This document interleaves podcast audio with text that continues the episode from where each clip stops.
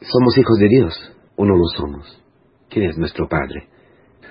Bueno, un ejercicio que podríamos hacer hoy es coger el Padre Nuestro y ver en nuestra vida concreta, en nuestra vida de solteros, en nuestra vida de viudos, de curas, de monjas, de familia en misión, en nuestra vida de hijo, de padres, de madres, en nuestra vida, cómo vivimos, cómo de verdad eh, eh, deseamos a cada petición.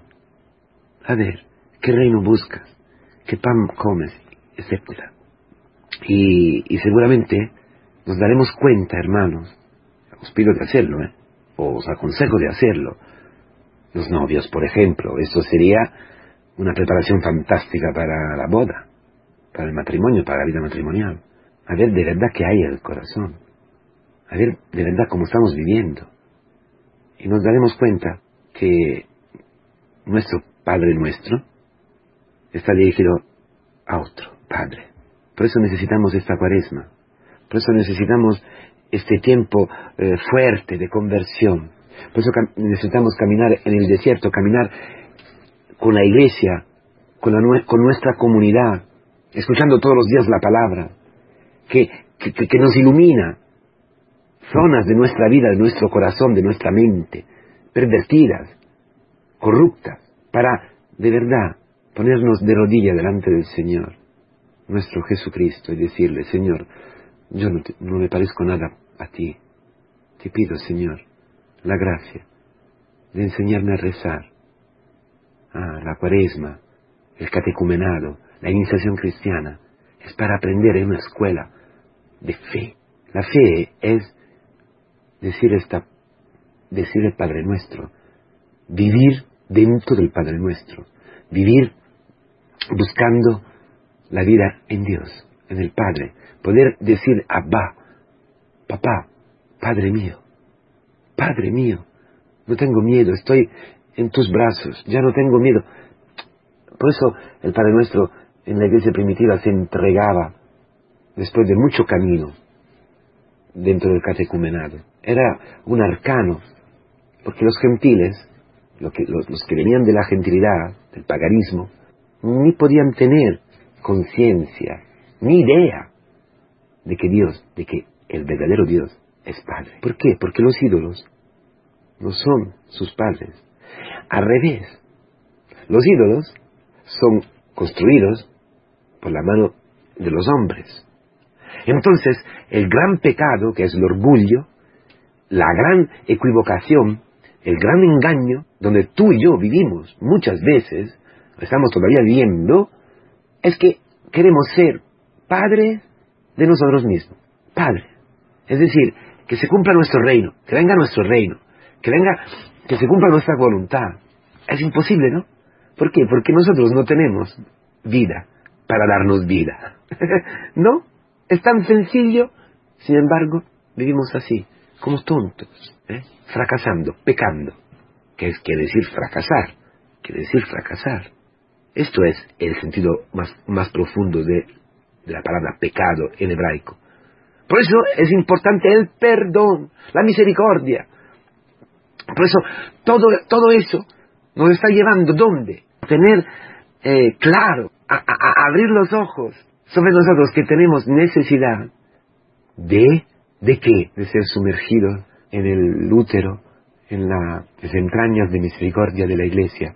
Decían los padres, no podemos tener Dios como padre si no tenemos la iglesia como madre. Por eso, el lugar donde podemos encontrar, conocer a nuestro Padre es la comunidad son esas, estas entrañas, donde una, dos, diez mil, diez millones de veces experimentamos el perdón que nos regenera, el perdón que nos saca de la muerte, el perdón que nos saca de esta, de esta obligación que tenemos, de esta condena a hacer nuestra voluntad.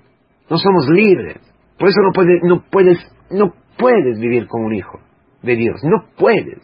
Entonces, como dice el Señor, he entrado otra vez en las entrañas de tu madre. Por eso tu madre es la iglesia.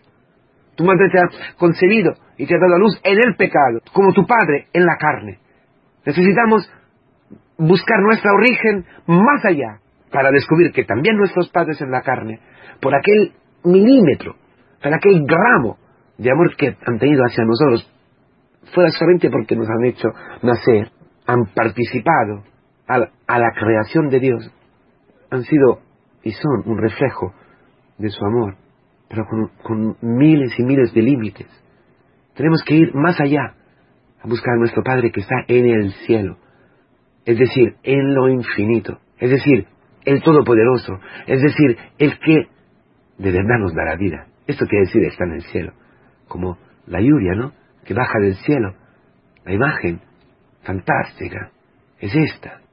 La tierra no se alimenta por sí misma, necesita el agua, necesita el sol, necesita la vida desde el cielo. Y luego, como dice la palabra, esta vida vuelve al cielo, exactamente como el agua, como el ciclo del agua.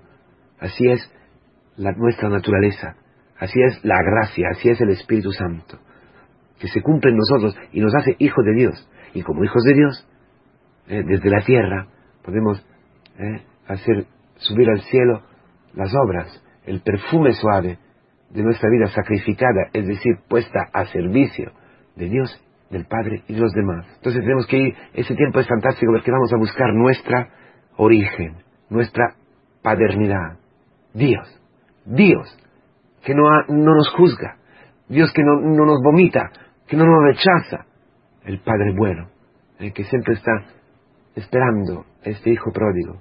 Por eso esta oración es la oración que surge del hijo pródigo cuando, cuando se siente abrazado por el Padre. Esta no podemos volver, lo hemos dicho tantas, muchas veces. No podemos volver solos. Necesitamos de apoyarnos en Cristo, en el Hijo verdadero, el único, el único Hijo que ha cumplido la voluntad del Padre, la imagen y semejanza perfecta del Padre. Tenemos que pasar con Él por el Getsemaní. Sí, el Getsemaní, ese momento en que volvemos a nosotros, en nosotros mismos, y podemos decir con toda con toda claridad, Señor, yo no quiero, no puedo beber, beber este cáliz. Pero en Cristo, porque Cristo dice, no puedo beberlo, tengo miedo, no quiero. Y allí es Cristo que nos abraza, es Cristo que viene a nosotros, es la carne de Cristo igualita a la, nuestra. Participa de nuestra debilidad, ya está asumiendo nuestro pecado. Sobre, sobre sí mismo, no siendo, aún no siendo aunque Cristo no era pecador. Pero hoy, hoy tú puedes, en esta cuaresma podemos, yo puedo, en, mil, dificultades, en las humillaciones, en el desierto, la misión, todo lo que, todo lo que estoy viviendo, que es verdad, igualito, a lo que estás viviendo tú, con cáncer, con la soledad, con la viejez, con, los, con las neurosis, con los complejos, con lo que sea, con el miedo para los hijos, con todos los problemas que tú estás viviendo. Señor, no puedo, por favor, si pueden, quítame eso de medio, de encima, quítame eso. Es Cristo que baja a nosotros, pero luego Cristo dice, pero no mi voluntad, sino la tuya. Y ahí es el que, viniendo a nosotros, nos, nos acoge y dice en nosotros, por nosotros y con nosotros, no mi voluntad, sino la tuya, como hemos visto en las tentaciones. Él viene donde nosotros hemos fracasado, se somete a las mismas tentaciones, a, ahí donde nosotros hemos fracasado, hemos caído, Él viene para ganar. Eso es el Getsemaní, ese es el, lo que ha vivido el hijo pródigo, intentado, no tengo, ya, no tengo ya para comer. Entonces vuelvo en mí mismo y en mí mismo que vuelvo, ¿qué veo? Ya no soy casi como hijo. La verdad, no tengo derecho, no tengo nada. Pero me, levanto, resucito con Cristo para volver a casa de mi padre. Padre, le, le, quería decir, padre, ya no soy como hijo el padre solamente le deja decir padre, abba, papá, solamente esto le deja decir, porque luego lo pone él. Él cumple su voluntad en él y lo acoge, porque la voluntad de Dios es la salvación, es el banquete escatológico, es la, plenitud, es la alegría, la paz, dentro de la pobreza, dentro de la indignidad que, que tenemos. Él nos cubre con su misericordia, nos arropa con su misericordia, nos abraza. Y Él dice todo aquí está tu reino, mira, entra. Ya ha venido, ya ha venido tu reino conmigo, ya. Te has convertido, has caminado en el camino de conversión. Has, vuelto, apoyado en Cristo, sí, a, tu alma, como dice el cantante de los cantantes, apoyada a su amado en el desierto. Has vuelto, ya lo hago todo. Tú solamente tienes que decir, papá, abba. Los demás, no lo digas. No, no, no soy digno, no lo digas, lo sabemos. lo has experimentado, pero yo siempre te he visto digno, siempre te he visto mi hijo. Nunca he dejado de verte como mi hijo, aún dentro del horror, del horror de los pecados, de la, de la dureza de corazón. Siempre he visto a mi hijo, porque he visto a Cristo dentro de ti, he visto a Cristo que se ha ofrecido. Padre, perdónale, porque no saben lo que hacen. Esta, ese es el Padre nuestro. Padre, perdónale, porque no saben lo que hacen. Y he escuchado esto, por eso ven, ven conmigo. Yo cumplo, yo doy mi pan, que es mi voluntad misma. Yo te doy el pan que ha alimentado a mi hijo, que tú no conoces, no has conocido y ahora lo puedes conocer en ese banquete. Sí, porque es el pan de la Pascua que se convierte en vida eterna. Vida eterna. El pan entregado para ti. Si tú lo comes y dices amén, dices amén, amén a la voluntad de Dios, amén a la historia que yo estoy preparando para ti, que he preparado para ti, sí, y dentro de aquella encontrará la vida eterna, porque este pan tiene vida eterna, vida eterna. Este pan que es así, sin sabor, amargo, este cáliz que tu carne se rechaza, se niega a beber, en Cristo lo bebes, porque es su sangre, es su vida dentro de la muerte. Así yo te protejo de todos los males. Así yo, si estás en el reino, si estás en la comunidad, si estás en la iglesia, entonces no que no te voy a dejar caer la tentación. No, no te voy a, no te voy a empujar, no te voy a dejar. Esto ocurre a la gente que se olvida, que se endurece al punto que blasfemia en contra del Espíritu Santo. Entonces allí, allí estos caen, punto. Caen y, quizás algunos necesitan esto, dice San Pablo. Pero no, Señor, te, te pido, no, antes que tú lo pidas, antes que tú digas al Padre nuestro, yo sé ya lo que, lo que tú necesitas. claro, dice, dilo, dilo, dilo porque tú déjate proteger. Yo te protejo de cada mal, de cada engaño, porque mi palabra te protege. Mi palabra responde, contesta a todas las tentaciones.